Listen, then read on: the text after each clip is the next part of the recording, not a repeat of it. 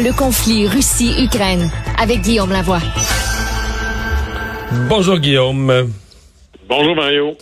Bon, euh, alors est-ce que la, Russie vise à annexer de nouveaux territoires autonomes? Euh, c'est un peu l'impression que les mouvements des derniers jours peuvent donner.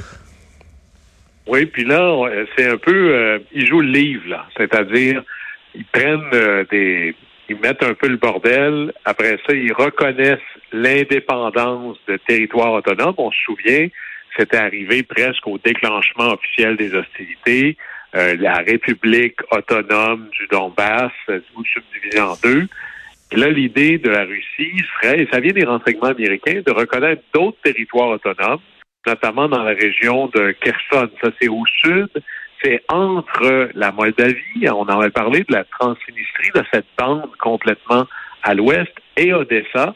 Et là, ça donnerait le prix suprême à Vladimir Poutine. Il y aurait essentiellement toute la côte sud de, l'Ukraine, qui permet de la tenir en tenaille et en plus d'avoir accès.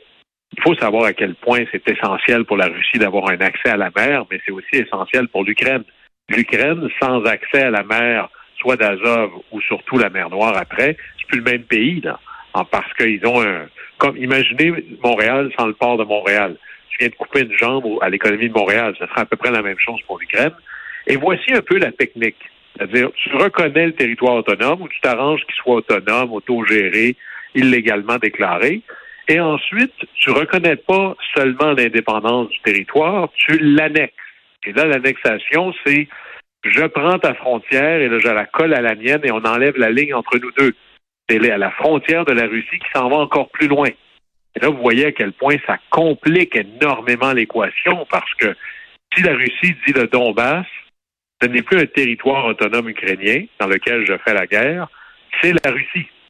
Mais là, ça voudrait dire que l'OTAN est en Russie. Évidemment, ça dépend comment on le regarde, mais ça vient rendre encore plus facile la propagande de Vladimir Poutine en disant il nous attaque sur notre territoire. Nous avons pseudo-légalement annexé, comme on l'a fait avec la Crimée, comme on le fera avec le reste. Alors, la, méthode avec laquelle l'annexation aura lieu, ben là, vous avez le choix dans le coffre à outils de Vladimir Poutine, c'est soit des élections truquées ou un référendum truqué ou une annexion pure et simple, sans vous dire trop. On, on, se bordera pas dans, dans les paperasses administratives. On vous déclare que vous avez été annexé. Veuillez célébrer votre accession à la Russie maintenant.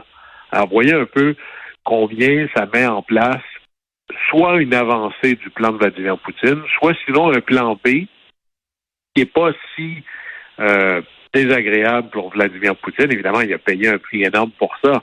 Mais sécuriser la côte de la mer Noire et de la mer d'Azov, c'est un joyau très important, avec un port de mer extraordinairement, je dirais même clé dans le commerce mondial, qui est le port d'Odessa. On n'est pas là encore. C'est clairement la tentative, la volonté russe de pousser plus loin ces frontières-là. Et s'il ne peut pas se payer ou obtenir l'ouest de l'Ukraine, il va essayer de la tenir des trois côtés, au nord avec la Biélorussie, à l'est avec la Russie et le Donbass, et au sud avec, bien sûr, cette euh, côte-là, sous laquelle, on l'oublie, il y a des réservoirs de gaz très importants, et à tout prendre, il ne faut pas que ça se développe par quelqu'un d'autre. Alors, c'est un peu le plan que l'on va voir bientôt se mettre en place de la part de Vladimir Poutine. On a vu quand même, Guillaume, de l'action. Si tu parlais de la mer Noire, là, mais ces images euh, devenues virales de euh, petits bateaux euh, militaires, donc de la, marine russe qui ont été abattus par un drone ukrainien. Oui, et ça, évidemment, c'est pas des prises comme le Moskva, c'est un grand bateau amiral de la marine russe. C'est des petites vedettes, là, c'est des petits bateaux militairement beaucoup moins importants. On pourrait même dire non significatifs dans l'ensemble de la bataille. Là où ça a un impact énorme, imaginez ce que ça a comme impact sur le moral de l'armée russe, de la marine russe, des marins eux-mêmes. Parce que là, le drone, il arrive de nulle part. Alors, toi, tu avances ton bateau, puis à un moment donné, t'es plus là. Ouais. Le, chasseur devient le chassé assez vite dans ces images-là. Et il n'y a rien de pire que dans la tête d'un soldat quand la peur entre entre les deux oreilles. Et c'est un peu le message que passe ici l'armée ukrainienne, c'est même si tu es sur l'eau, même si c'est pas le plus gros bateau de la flotte, tu es une cible. Et ça, ça change énormément la donne. Alors imaginez d'ailleurs, qui va vraiment montrer une augmentation de l'intensité des, des, des, de la bataille, c'est comme si c'était possible encore, c'est quel autre navire russe, un peu comme le Moskva, pourrait se retrouver la cible de missiles de l'Ukraine? Et là, ils ont reçu depuis des missiles anti-navires encore plus avancés des Britanniques et des Américains. Alors ça, ça va être quelque chose qu'on veut surveiller. On voit que ce conflit-là, Guillaume, déstabilise l'économie, les chaînes d'approvisionnement et compagnie, mais entre autres, il y a un domaine bien particulier, on sait, qui montre à quel point le monde est, est petit, c'est celui de l'huile de tournesol, où là, on se garoche de partout pour en avoir. Oui, et très franchement, ça fait des années que je m'intéresse à l'économie internationale, aux relations internationales. Je pensais jamais de parler d'huile de tournesol dans une chronique là-dessus, mais on apprend plein de choses lorsqu'il y a des conflits. En 73, lorsque les stations-service étaient vides, on est soudainement devenus des experts du Moyen-Orient parce qu'ils nous en parlaient toujours. Souvenez-vous, là, quand, à la blague, il y a un bateau qui, a eu de la misère à se parquer en double dans le canal de Suez, et ça a bloqué l'économie mondiale complètement, un peu comme si vous avez la horte bloquée.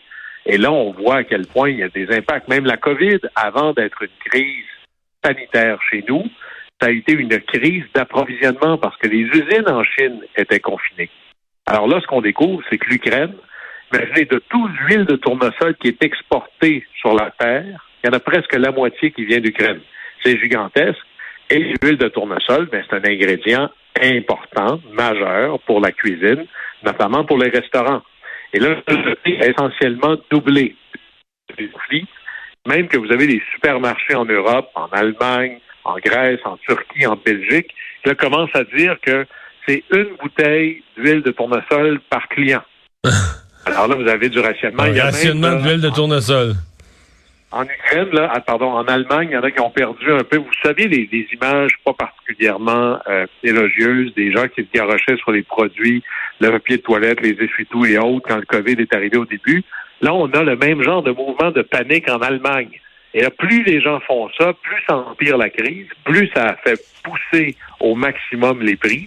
Alors là, on se rend compte que, OK, cette flambée-là, ça va avoir toutes sortes de répercussions, pas juste que, par exemple, pensez aux restaurants qui ont déjà eu la vie très dure avec la COVID. Ben là, imaginez que ta facture d'huile à cuisson double. Ça a un impact, ça, pour les restaurants. Et là, il y a des choses qui se passent. Le marché est en train de se retourner vers d'autres types d'huile, notamment l'huile de palme. Vous savez, l'huile de palme, c'est l'huile que plusieurs pays ou grandes chaînes d'alimentation avaient bannie parce que les pratiques environnementales déciment des forêts. Et là, on découvre que le grand exportateur d'huile de palme sur la planète, c'est l'Indonésie.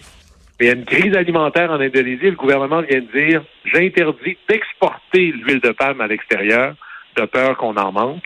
Alors, on se rend compte qu'il y a de plus en plus de bouches à nourrir sur la Terre. La Terre n'est pas plus grande, elle n'est pas plus, euh, elle est pas plus grande qu'il y a quelques années. Alors, c'est fascinant comment un conflit comme celui-là a des impacts et des ramifications, même dans le fin fond de nos armoires de cuisine. Ouais. Oui, effectivement. Euh, ben, on va euh, se laisser là-dessus. On se reparle euh, demain. Merci beaucoup, Guillaume. Au revoir. Au plaisir.